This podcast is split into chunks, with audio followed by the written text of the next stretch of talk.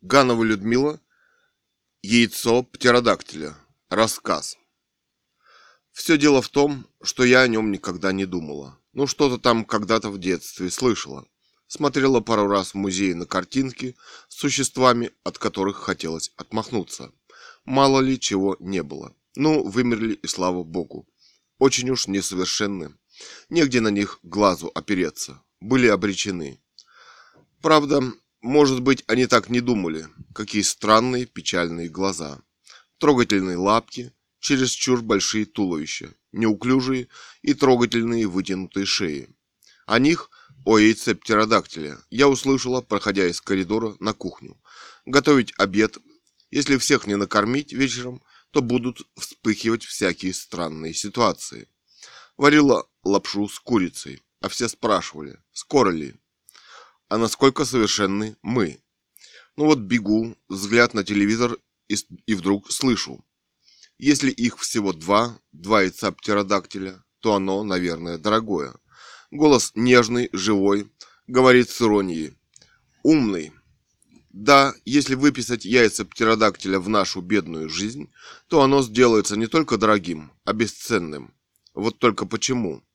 Да, это действительно смешно. Сказано это было мечтательным голосом, очень живым, даже сиюминутным, который, но вот голос был такой живой в данный момент, и это самое прекрасное, что ты это понимал.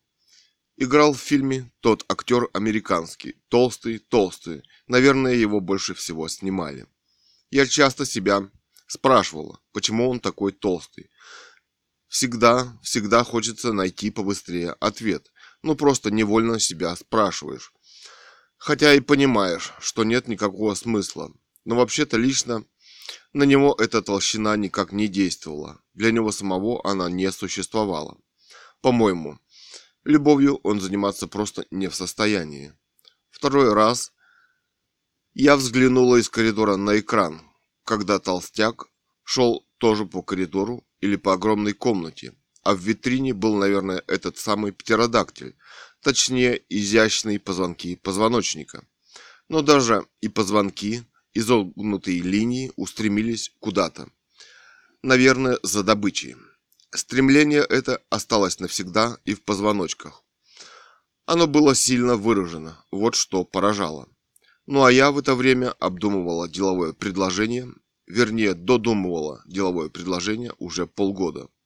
Думать мы пока быстро не умеем. Получилась почти целая статья. Она пыталась походить на деловую статью бизнесмена. Точнее, как я его могла себе представить. Ну а название пришло само собой.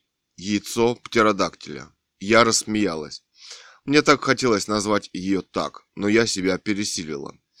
Потому что называть ее так нельзя было, судя по тому человеку, которому она представлялась. Вообще-то я вспомнила еще один позвонок, который имел отношение к, эти, к этому птеродактилю.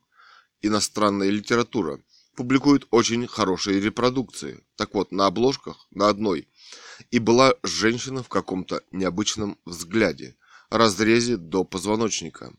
Он, этот разрез, виделся автору, по-видимому, самой ее сутью. Но женщина все равно оставалась прекрасной и в разрезе. Может быть, он хотел сказать, что все в ней прекрасно, и этот великолепный позвоночный столб, и каждый позвонок в отдельности, и что ему хочется любоваться и им. Да, позвонки были действительно великолепны, и нежное тело, кожа их просто нежно охраняла и укрывала. Женщина сидела в экстазе, закинула голову, сине-фиолетовые тона, темная коса, черное платье. Я на нее тоже иногда заглядывала, проверяя впечатление. Да, прекрасно, всегда. Сам ты яйцо птеродактиля, подумала я на толстяка. Вообще вы, американцы, сытая страна, едите много. Все стремятся похудеть и едят потому какую-то макулатуру. Калорийную пищу в консервных красивых банках для похудения. Вот русские раньше-то не знаю, а в советское время всех морили голодом, радиацией, геноцидом. И поэтому мы и живы. Полуголодные часто выживают. Правда, картошка и плохой хлеб тоже не лучшая еда, И многие женщины у нас в последнее время сделались толстушки. Но много и худых, худеньких русских женщин. Но почему толстый ты? Ну да ладно, в конце концов к тебе привыкаешь. Утром я проснулась вполне созревшей для желания посмотреть этот фильм. Но долго думала, как все русские. Вообще, триллеры, боевики и детективы у них великолепны. Мы до них вряд ли и в следующем столетии дотянем. А вот до психологизма тут уже русским нет конкуренции. Они про страдания, смерть, счастье все знают. Доподлинно. Сейчас опять принялись морить голодом. Народ морить голодом. Теперь, чтобы быстро завелись у нас богатые на американский манер. Ничего у вас не получится, голубчики, с этим воровством. Охренели. Нет, бизнес, наверное, дело хорошее. Только вот надо бы какие-то законы, ну для бизнеса, как в других странах. Наверное, в этой жизни у меня такие же узкие функции, как у птеродактиля. Боже, и что этот птеродактиль ко мне привязался? Я почувствовала, что я, несмотря ни на что, ближе к истине. И мне из них не выскочить. И времени у меня так же мало, как у него. Муська, ты тоже красива. Какая шерстка. Ну что, ожила? Вот недавно я подобрала кошку во дворе огромного дома, где я живу. Кто-то выбросил. Долго обсуждали, оставлять или нет. Да, дом наш как джунгли, заворачивает клюшкой. Полно народу, машин, детворы, бабок. А крошечный котенок умирает от дистрофии. Не нужен абсолютно никому. Никто его не замечает. У нас в подъезде десятки бабок. Живут как сычи, с кошкой. С, кошкой, с кошкой-то полегче, но если они Сталина пережили, им сам черт не страшен. Даже прикинула, сколько ему осталось жить. Денька три, не больше. Идет навстречу, шатается. От голода. На ножках-палочках, а глаза бесстрашные. Это меня и остановило. Сумерки уже были. Катька. Мам, давай возьмем, накормим. Катя. Не могу же я их в дом всех тащить. А потом будет жалко выбрасывать. Ведь никто потом не возьмет, не надейся. В подъезде полно бабок. Живут они одни. Хоть бы было кого погладить. Мама, мне их всех жалко. Я бы для них приют открыла. Но в конце концов, один раз накормить можно, если этого уже никто не сделает все равно. Усилим возможность выживания. Котенок с зубами, которые уже плохо слушались, надкусила сосиску и долго над ней, над ней трудилась. Смотри-ка, осилила. Это кошечка. Потом она обошла кухню и, лю, и улеглась рядом со столом. Легла как дома. У ней и животик появился. Окрас у ней красивый. Расписана как настоящая тигрица. Когда-то была. И осталась. Очень непосредственно. Почувствовала себя уже дома. Бросить ей еще? Да она может объесться, не осилит. Зачем вы притащили кошку? Да пусть немножко поживет, отъестся, а потом, если никто не возьмет, то окрепшая поди и в подвале проживет. Мама, выбросите ее побыстрее, у нас есть Мурзик. Илья, тебе что, жалко, если она поживет пару дней? Я люблю Мурзика. В этом дворе трущобы, почище, чем у птеродактилей. И защититься от них, пожалуй, от проблем потруднее. Раньше ты мог надеяться на личную храбрость, защищая своего ребенка, а теперь его возьмут в армию и убьют на какой-нибудь маленькой войне, которую никогда не кончаются в мире, или отправят, отравят радиацией вместе с тобой, а ты и знать не знаешь. Или ты медленно умрешь от голода. Надеяться на добычу здесь нечего. Сколько ни работай, не заплатят, чтобы ты был сыт. Нет, раньше, во времена птеродактилей, бороться за свою жизнь и жизнь своих детей было легче. Удачная охота, и все блаженствуют без подвоха. Что больше всего он любил, птеродактиль на белом свете? Я даже не знаю, охот... охотился ли. Пощипать травки, полежать на солнышке или охотиться. Что он чувствовал? Наверное, охотился, потому что он умер. А вот стремительный изгиб позвоночника и сейчас погоня, стремление вперед. Не преклонен. Это осталось и после смерти. Только вперед. Хорошо это или плохо? Мурзик настоящий джентльмен. Мне самой иногда неудобно перед ним за свое поведение. Научился говорить слово «мама». Вы говорите, что он тоже умница. Мама, ты все сегодня... Мама, ты ее сегодня выбросишь, выбросишь? Ты же обещала. Мама. У него есть кот, а я тоже хочу. Да она же уличная, Катька. Илья, а ты где своего взял? Ты его тоже украл в деревне, Илья. Мы все тоже с улицы, в конце концов. Мурзичек мой. Мама, смотри, какой красивый. весь черный галстучек. И две лапки передние. Вообще-то глаза у ней умные. Поживи-ка на улице, поумнеешь быстро. Смотри, как заурчало. Да он у ней и не трогает. Поголодай, а ты станешь умнее. Начнешь урчать. У ней, наверное, блохи. Придется купать каждый день. Ну ладно, ляльки, давайте спать. Скоро поедем в деревню, там они будут на природе. Илья, ты Мурзика, Катя, а ты свою повезете. Но я же с этим кошатником... Не я же с этим кошатником взгорможусь в автобус. Теперь вам нечего драться. В деревне Мурзик жил лето уже третий год. Днем его Илья не отпускал. А ночью он гулял, по-моему, он создан для этого. Все ночи. Однажды его не было три дня, и Илья торчал на дороге, и ему удалось его встретить. Он шел, прихрамывая и, и мяукая на каждом шаге. «Мама, что с ним?» «Дерется с котами. Видишь, клоки висят. Муська освоилась в огороде. Она была проворная, очень пластичная. Обязательно поймает бабочку или стрекозу. А когда я шла в огород, то она обязательно, обязательно бежала, бежала туда впереди меня. Тишина глубочайшая встретила нас, когда мы шли дорогой до дома. Дом стоял по-прежнему старый, покосившийся, большой. Я любила посидеть на крылечке. У дороги шумели старые ветлы. Через дорогу у тети Кати наша ветла светилась желтым жаром, светилась и волновалась на воздухе.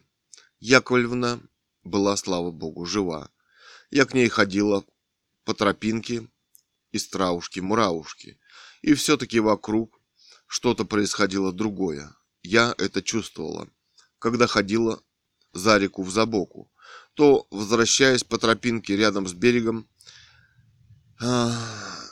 и полянами вокруг с боярышником, шиповником, бузиной, то мне всегда казалось, что кроме меня здесь еще кто-то есть, что все вокруг вместе это одно живое целое, непрерывно думающее, и я словно попадала внутрь к нему, и оно словно принимало меня к себе и не отпускало.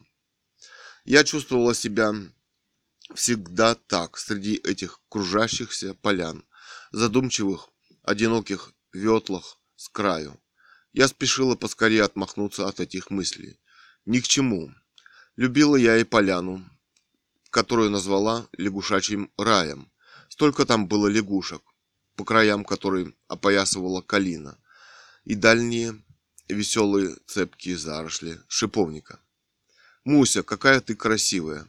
К тебе ничего не прибавить, не убавить. А какая шерстка у тебя стала. Как-то как-то долго придумывал, кто-то долго придумывал, как тебя разукрасить. И эти два ошейничка, и эти пятна и полоски. Все совершенно. А какие желтые изумрудные глазки. Не надо так смотреть на меня. Я знаю, что ты умная. Вообще, Муся, я тебе должна сказать, что жить ты, уме... ты умеешь гораздо лучше меня. Есть чему поучиться. Это была обыкновенная степная деревенька. Ну и здесь ты оживал и начинал понимать, как ты должен жить. Все дело в том, что природа сама вела себя, сама вела тебя по жизни, и тебе лишь оставалось понимать ее. Но иногда мне все-таки хотелось уехать и побыть хотя бы несколько дней у Катуни, где Господь Бог приложил к своему творению весь свой гений, где личность Бога выражена всеобъемлюще, и человеку остается быть только бесконечно, бесконечно счастливым, радоваться рядом с ней. Помню последний день в Чемале. И это настолько ново и необычно для человека, что потом он будет стремиться попасть туда всю оставшуюся жизнь. Осенью был пожар, ремонт, потом дети пошли в школу, и я снова не успела поехать туда, но в желании и стремлении своем укрепилась сильнее, и здесь меня посетила идея. Выпал первый снег, и крыши домов им тихо прикрылись. Небо поднялось, и сверху мне все хорошо видно. И я решилась. Был ясный и легкий зимний день, и я чувствовала себя легко и спокойно. Здание банка в ложно-классическом стиле, небольшой новый двухэтажный особняк из белого кирпича, свободно стоял у трамвайного пути. Я открыла железную дверь. Веселые глаза милиционера. Лестница. Можно пройти к управляющему. Да.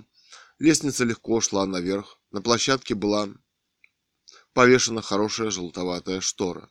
Стены были выкрашены желтоватой яичной краской. Хорошие кресла.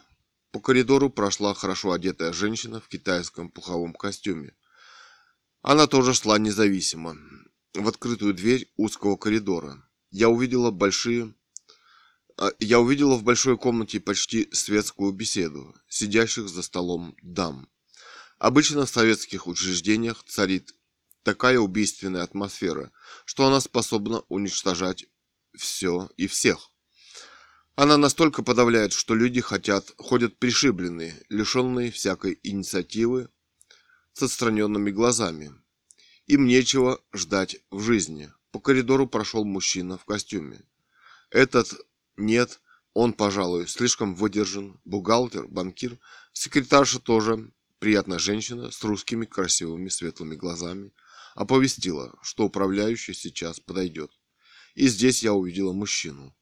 Первое, что я увидела, острые, показавшиеся мне черными глаза свободное уверенное, свободное уверенное поведение, властный голос, который говорил, впрочем, мягко. К вам можно будет зайти. Вы по кредитам, он обернулся в своей двери. Я смешалась.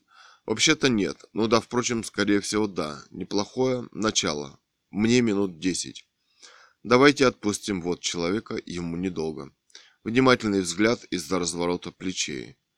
Хорошо, легко согласилась я. Мне терять еще было нечего. Наконец, длинный кабинет со стульями, со столом буквой Т, крест, распятие, и в центре этой Голгофы сидит суховатый человек с яркими, очень понимающими глазами. И снова этот взгляд. Пока я шла вдоль этого кресла, я заволновалась. Это было предательское волнение. И снова этот взгляд, понимающий. Садитесь. Располагающая спокойная интонация.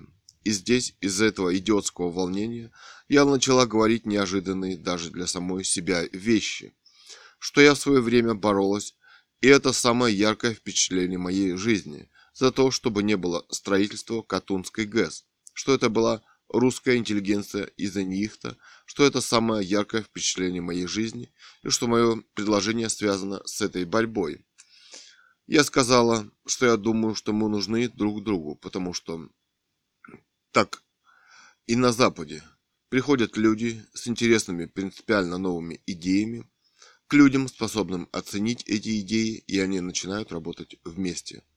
Такой идеей я считаю идею снимать природу горного Алтая на видеокассеты и продавать их. И хотя до меня никто не снимал ее в чистом виде, но это лишь потому, что никто не понимал, что это возможно. Про себя я подумала, что лишь, что лишь Постовский и Пришвин понимали природу как главную героиню своего творчества. А ведь можно сделать шаг еще дальше в этом направлении. Но ведь банк не может заниматься этим. Отказ был решительный. Нет. Это уникальное место. Здесь можно развернуть туристическую деятельность. Американцы строят дорогу, они всегда начинают с дорог. Как... Когда-нибудь здесь будет национальный парк. Три года назад приходили мужчина с женщиной. Они хотели организовать ТБ, турбазу. Но вот видите, сама идея витает, висит в воздухе. Банкир помедлил. Ну, давайте. Нет, я не хочу заниматься турпоездками. У меня немного другое. Бог мой, я не смогла из-за волнения ясно изложить суть даже своего делового предложения. Я вас не знаю. Я устала. Мне было очень трудно вести этот разговор. У меня не было профессиональных навыков делового разговора. Я вела несколько другую жизнь. Идеи – вещь очень медленная. Они долго вызревают и рождаются. И я не была готова к их обкатыванию. И все-таки миром двигают идеи. Очередная глупость в разговоре. Но от того, что банк купит камеру, он не разорится. Вообще-то пора банку заняться и такой деятельностью. Крупные банки уже покупают картины современных и даже старых художников. А вы бы не могли узнать, сколько стоит хотя бы приблизительно все это? Наверное, смогу. Снимать это очень сложно. Я была благодарна ему, что он это понимает. Но ведь неудобно говорить, что ты талант. А не могли бы вы все это написать?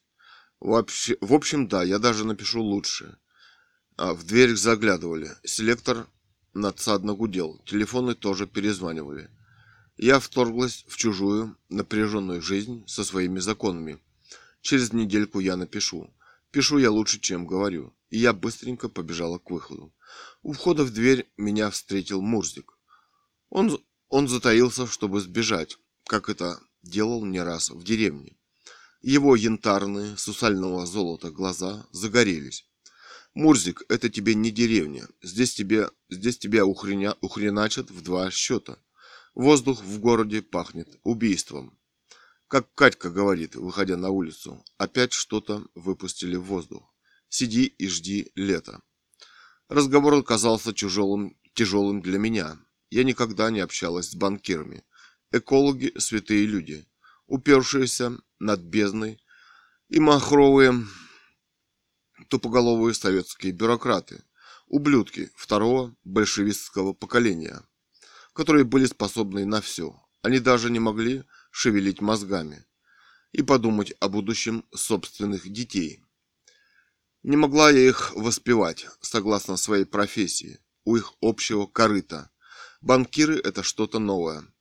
Мурзик лежал посередине комнаты, вытянув лапы вперед и находясь в абсолютном равновесии. Я заварила крепкого чая. Мурзик, ты само совершенство. Вот бы мне так научиться.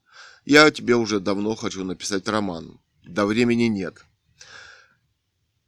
Нелегко это будет сделать. У меня были великие предшественники. Я, Мурзик, имею в виду Гормана, Гопмана, и мне будет трудно. Но ты ведь совсем другой кот. Я пошла и заварила крепкого чаю и перелегла на диван. Да, я никогда не общалась с банкирами. Мне с чем сравнить. Но одно я хорошо поняла. В детстве я за поем читала лежа на перине с ангиной читала разрозненные романы Бальзака, и, помнится, барон Нусинген был банкиром, и Бальзак его, несомненно, любил.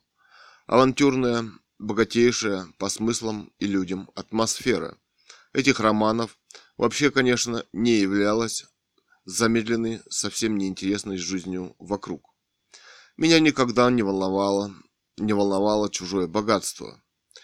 Куда бы я вложила деньги – если бы они бы у меня были. Построила бы дом на берегу Катуни, где-нибудь в районе Чемала или повыше, и по ночам бы слушала, как поет очень сложные вещи Катунь, а выйдя из дома, молилась бы этим горам вокруг. Я знаю, я бы там нашла то, что иногда смертельно нужно человеку. Деньги в России достаются очень тяжело. Конечно, богатство – это свобода. Деньги – это и власть. Но ведь власть должна быть для чего-то нужна. Но сколько я видела людей, обладающих большой властью, которые лично ничего не делают. Или это была не та власть, хотя мне и не верилось, хотя мне и не нравилось то, что я там говорила. Я выдержала очень трудный разговор с очень сложным и сильным человеком. Я знала хорошо, ни за какие деньги я бы не пошла на то место, на котором был он. Ильи не было целую ночь дома. Неужели стал гулять с девочками? Сказал, что будет ночевать у друга. Вряд ли он что-то смыслит про СПИД. Хотя я ему и показывала по телевидению тому, того американского баскетболиста-миллионера, ведущий команды НХЛ, НБА. Брат сидел в правлении Кока-Колы. Он от своей будущей жены заразился СПИДом во время случайной связи. Все об этом узнали, когда жена была беременна на третьем месяце. Заразил своего любимого, своего единственного сына. Он сидел на зрительской трибуне с годовалым ребенком на руках. Ни за какие миллионы долларов я бы не захотела на, на его место. И совсем не потому, что я уже так дорожу своей жизнью. Он медленно и верно поднимался к величайшему страданию за ту женщину, это было распятие Христа уже 20 века. У этого человека тоже были великолепные глаза, и он еще мог улыбаться. Илья, ты лезешь куда попало. Нужно влюбиться. Это прежде всего. Не надо слепо делать, как другие. Но вряд ли, но вряд, вряд ли он что-нибудь понял. Народ вооружается. В аптеках были. А сейчас во всех полностью исчезли презервативы. Тебе это о чем-нибудь говорит, но я стеснялась говорить про презервативы и замолчала. Проклятое советское воспитание. Почему я? Впрочем, это к делу не относится. За рубежом там в школе с 12 лет обучают, как пользоваться ими. Насмотрелся этих сексуальных паршивых американских фильмов и принимает все за чистую монету. Нет, жизнь это не, сексуаль... не сексуальный фильм, лялька. Я не могла ничем заниматься и села за свое деловое предложение банку, чтобы переключиться хоть как-нибудь. Статья получилась немного заманчивая, а строчки про выхолощенную, стерильную городскую жизнь были для меня в этот момент как недостижимое счастье. На следующий день, когда утром он явился домой, я со спокойной совестью Села за свою старейшую пишущую машинку и перепечатала на четырех страницах всю свою статью. День был подходящий, скучноватый. Он тек незаметно сам для себя. Кошки после долгого сна лежали и играли на полу. Мам, Мурзик лежит на полу как мертвый. Муся лежала напротив него, абсолютно свободно, помахивая хвостиком. Она была настоящая женщина. Позвоночник с, хвост... с хвостика Мурзика был изогнут, как у птеродактиля. А я раньше этого Мурзик не замечала. Когда, когда они разыгрались, то Муся встала на задние ноги и пошла на Мурзика. Это был очень древний даже для нее жест. Мам, она всегда нападает первая. Перепечатывание заняло всю вторую половину дня, и пора было идти встречать из школы Катьку. Я была у ней личным телохранителем. Завтра отнесу. Но что-то во мне сопротивлялось этому визиту. В пятницу после обеда банк был закрыт на толстенную цепочку с массивными зелеными дверями. И я с облегчением вздохнула. Ну что же, понедельник день действительно тяжелый. Когда я выходила в прошлый раз, то навстречу мне попался молодой милиционер с веселыми глазами, глазами и автоматом на шее. От неожиданности автомат я видела только в кино. Я сказала «Ой». Конечно, вы, вы, Петр Николаевич, профессионал в своем деле. Я это чувствовала. Видела я и что вы думаете по-другому. Тоже профессионально по-другому. За одно поколение, наверное, трудно этому обучиться. Вообще, это большое понимание людей в глазах. Наверное, это немного сумасшедшая ситуация. А, приходят самые разные люди и все просят денег. Кому давать, кого ждать. Несмотря на то, что при мне по телефону было кому-то вежливо из руководителей предприятий отказано, наверное, нечем платить заработную плату, догадалась я, я все-таки не почувствовала небрежного отношения. Илья, тебе пора в школу. Вставай, ты за час не успеешь собраться. Больше я подходить и будить не буду. Илья врубил. Здесь деньги стоят, даже чистая вода. Мам, скажи мне... Мам, скажи ему потише. чтобы сделал. Он здесь не один. Но вот вам и первое желание. С творчеством Вилли Токарева мы досконально знакомы с 1983 года. Небоскребы, небоскребы, а я маленький такой. Катя, а ты знаешь, если бы было можно, то я бы сейчас рванула в Америку, в ресторан, где он поет, ведь он еще живой. Понимаешь ты, что это такое? Катя, он великий певец. Мам, я с тобой. В Америке не запрещается сидеть в ресторанах с детьми. Давно я не высказывала ничего подобного. У меня была тихая, давняя, глубокая, хранимая мечта пожить, ну, месяц, ну, два во Франции. Что зря я, что ли, выучила французский язык и прошла всю французскую литературу. Ну, эта мечта просто украшала жизнь. А вот это откуда? Илья, ты знаешь, давай потише и поставь что-нибудь другое, более успокаивающее. Например, про а, его попури советских песен. Это все-таки укрепляет в желании остаться на родине. В Америке слушают это же попури, наверное, из других соображений. Воспоминания о родине. Он их так весело и великолепно поет. Да, надо посторожнее с желаниями. Это мозговая атака. Мы с Катькой были начинены всей современной музыкой, начиная с голубых мальчиков и кончая армией любовников под завязку. Я даже могла еще в кресле а в метре от колонки слушать тяжелый рок. Катерина пошла побыстрее в школу. В школу мне нужно заглянуть. Катерина, пошли побыстрее в школу. Мне нужно заглянуть в одно место. День был солнечный, яркий, весь словно светился. Оцинкованный верх банковского канастаса сиял на нем. Секретаря не было. Вторая дверь была приоткрыта, и оттуда доносился раскатывающийся в пустой комнате голос. Речь шла о ста миллионах. Именно эти два слова отчетливо прозвучали. Голос разносился и раскатывался, но он был спокоен. Все остальные разносились и раскатывались, сливаясь в доброжелательный тон. Ну вот, могут же спокойно относиться. Можно войти? Да. Снова этот длинный, непривычный путь в огромной в огромной комнате. Снова боковые стулья. Достаю из сумочки четыре листика и кладу ему на стол. Петр Николаевич закуривает и начинает внимательно и спокойно читать. Сидит тихонько и читает. Табачный дым тихонько вьется кверху. Я рассматриваю люстру. Свет тихого серенького дня освещает все, все окно. Вообще-то я не очень понимаю, как он думает. Я знаю по-другому, но это все. Поворачивает ко мне лицом. Я близорука и без очков. Даже из такого близкого расстояния мне его не разглядеть. Не дай бог обидела.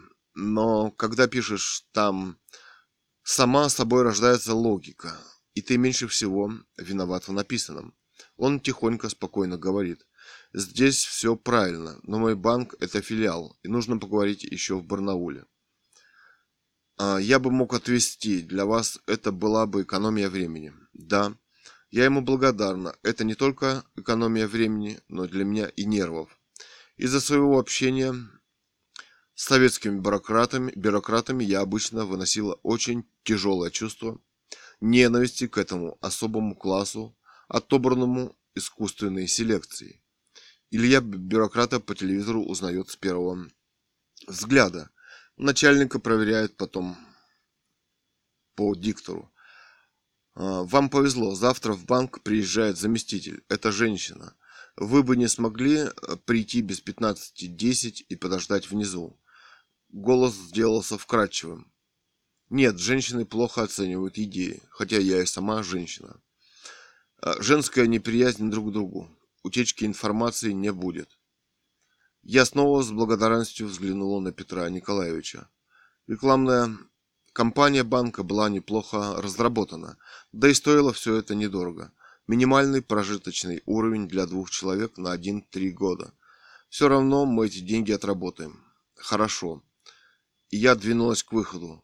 Но около подножия креста я неожиданно остановилась, развернулась к нему и неожиданно для себя сказала. Чужие деньги. Да, это, конечно, тяжкое бремя для меня тяжкое для меня бремя, которое я попыталась стряхнуть сейчас с себя. Я и к своим-то не очень отношусь бережливо, просто беда. Я продолжаю говорить. Черт, неожиданные вещи. На следующее утро я встала пораньше. Интересно, когда я перестану говорить неожиданные для себя и, по всей видимости, и для других. Заметки на полях. Визит к миллиардеру, э, к миллиардеру Шпенглеру позволил родиться континенту. Здесь же его автору нашли место в психбольнице. Там же это украшение, цвет европейской культуры. Это был толстый культурный пирог, в котором целью поколения культура мягко ложилась один на другой. Неплохо устроились там. И наше советское порождению, я имею в виду журнал «Континент». Утром раненько я встала, приняла ванну, пошла в тран... к трамвайной остановке. Легкая метель, мелкий сухой снежок, трамвайчика не видно. Мне бы не опоздать. В распоряжении у меня всего полчаса. Слава богу, не опоздала. Сажусь на первом этаже под пальмою. Две в натуральных мехах дамы садятся рядом за столом. Они все... Они, они все сумму... Он все сумму отдал пятерками. Я как увидела, так обалдела. Вчера напился. Ты всегда опаздываешь. Обратились они к третьей. Ну что мы будем здесь сидеть и ждать? Пойдемте. Я тоже иду за ними. И они приводят меня прямо в приемную. Они идут важными походками кошек. Так вот, что их беспокоило. Они не вернули денег в срок. Пишут с помощью смеющейся женщины на высокой шпильке заявления. У меня рядом с ними вдруг возникает чувство отстраненности от происходящего. Может быть, я не туда попала? Спрашиваю секретарши. Наверное, он вас не примет. Сейчас он разговаривает с ревизором. Одевается. Может быть, он меня все-таки оставил наконец? Скорее всего, не примет. Два раза выходят и заходят женщины. Из двери напротив выходит пожилая женщина, которая повелительно движется. Открывается дверь и появляется Петр Николаевич. Я поднимаю глаза. Я вижу перед собой совершенно другого человека сияющие миндалевидные карие глаза, лицо, освещенное насмешливой, умной улыбкой. Все, а, все движения легкие, точные. Это своеобразная игра со всеми окружающими женщинами. Игра, полная обаяния, красоты, зрелости. Он в дубленке и норковой шапке. Все ему очень идет. Нет, не забыл. Разговаривать некогда, другая интонация – Ваше предложение я сам отвезу в Барнаул. Он поворачивается и в сопровождении людей идет к выходу. Позвоните потом. Не так уж часто присутствуешь на празднике недутого ума, успеха, человеческого обаяния, которые приходят в результате, вероятно, человеческой жизни. Около банка стоят машины. Последнее, что я слышу, слышу, а мы здесь поместимся, метель сделала воздух чистым все прикрыло легким снежком. И банк, и фигуру на этом белом контрастном свете кажутся одинокими. У меня на душе тоже легко и хорошо. Я задумалась. Иду к трамвайной остановке. Здесь всегда тихо. Поднимаю глаза, вижу перед собой автобусик. Останавливающийся, оглядываюсь назад. Там легковая машина. Я провожаю ее глазами до дороги, на мост. Снежок снова начинает идти. Я иду мимо пустынного кинотеатра. Катька дома уже не спит. «Где это ты была?» «Катя, у меня была важная встреча. Ты даже не предупредила. Но я не хотела волновать. Несколько дней я действительно мучаюсь. Нет, не за фильмы. Я знаю, что я их сниму. Но вот как я смогу купить камеру? Как я в этот жесткий ритм работы впишусь, если вдруг я получу согласие, хотя это и маловероятно. Но все же, если вдруг. Где-то через неделю я набираю номер телефона через 09. Это Петр Николаевич? Да-да. Здравствуйте, я хотел узнать ответ насчет рекламного бюро. Это Цурикова Людмила Ильинична. Что-что? Холодный, тяжеловатый голос. Ах, да-да, я не запомнил ваше имя, отчество. Ну, я отдал. Поговорили минуты три. Она уехала в командировку на полторы недели. Позвоните числа 25-го, а вы пока побегайте по предприятиям. Я чувствую, я знаю, что меня направляют по ложному следу. Но бегать-то это вещь тяжелая. Управляющую лидер банка я видела по телевидению. Но она, конечно, по-своему умная, по-своему умная цельная. Но ехать нужно не к ней, а к Ревезеву, не Везеву вопрос. Ну, он в Тюмени. А он просто пускает самые разные идеи в дело, чтобы, наверное, понять, какие из них принесут наибольшую выгоду. До Тюмени далеко, да. У него здесь где-то в Кемерово есть пункт, говорят. Но здесь-то как бы хорошо, рядышком. А вы знаете, я понимаю, что вы значительны по уму, значительны по чувству, и я была рада познакомиться с вами. Все это святая правда. Позвоните числа 25-го. Слышу я сложный по составу чувств отрывистую фразу. Но 25-е завтра. Это суббота, и я бы не хотела никому портить Новый год, в том числе и себе. Но я смогла убежать от себя и от, и от окружающей и от кружащейся под моими ногами поляны. Мне было тогда достаточно сидеть на крылечке у дороги и тихо прислушиваться к нарождающейся жизни во мне, в ответ на окружающий дом мир. Он был един и неразрушен, и он жил этой единой жизнью. Опять пошел снежок. Я купила Катьке буханку горячего мягкого хлеба и завернула за угол к магазину спутнику. Но мне был нужен не магазин, а мне хотелось пройтись. Кинотеатр выглядел сонным и притихшим. Сейчас даже не верилось, что там что-то идет. Рядом с ним, на большом пустом месте, в самом центре города, стояла машина. И подойдя, я с удивлением обнаружила, что в самом центре города в 11 часов утра с нее торгуют, как сказала бабка, голландскими яйцами. Яйца были шоколадного до, нашты... до насыщенного коричневого фиолетового цвета. Откуда у нас голландские куры? Наверное, завезли. Торговал мужчина средних лет. Он постоянно смеялся. С его лица не сходила ироничная улыбка. Но занятие это ему, вероятно, все-таки нравилось. Я подсчитала деньги и взяла 50 штук. Мне попались мелковатые, но они словно все светились. «Не замерзли ли?» – спросила я вслух у самой себя. Бабка рядом ответила, осторожно складывающая свои в ведро. Она тоже тихо светилась. Да нет, вот разломанная. В, трамвае, в трамвае женщина пошла прямо на меня. Я не выдержала и как можно мягче ей сказала. Но если они разобьются, так ведь вам же будет хуже.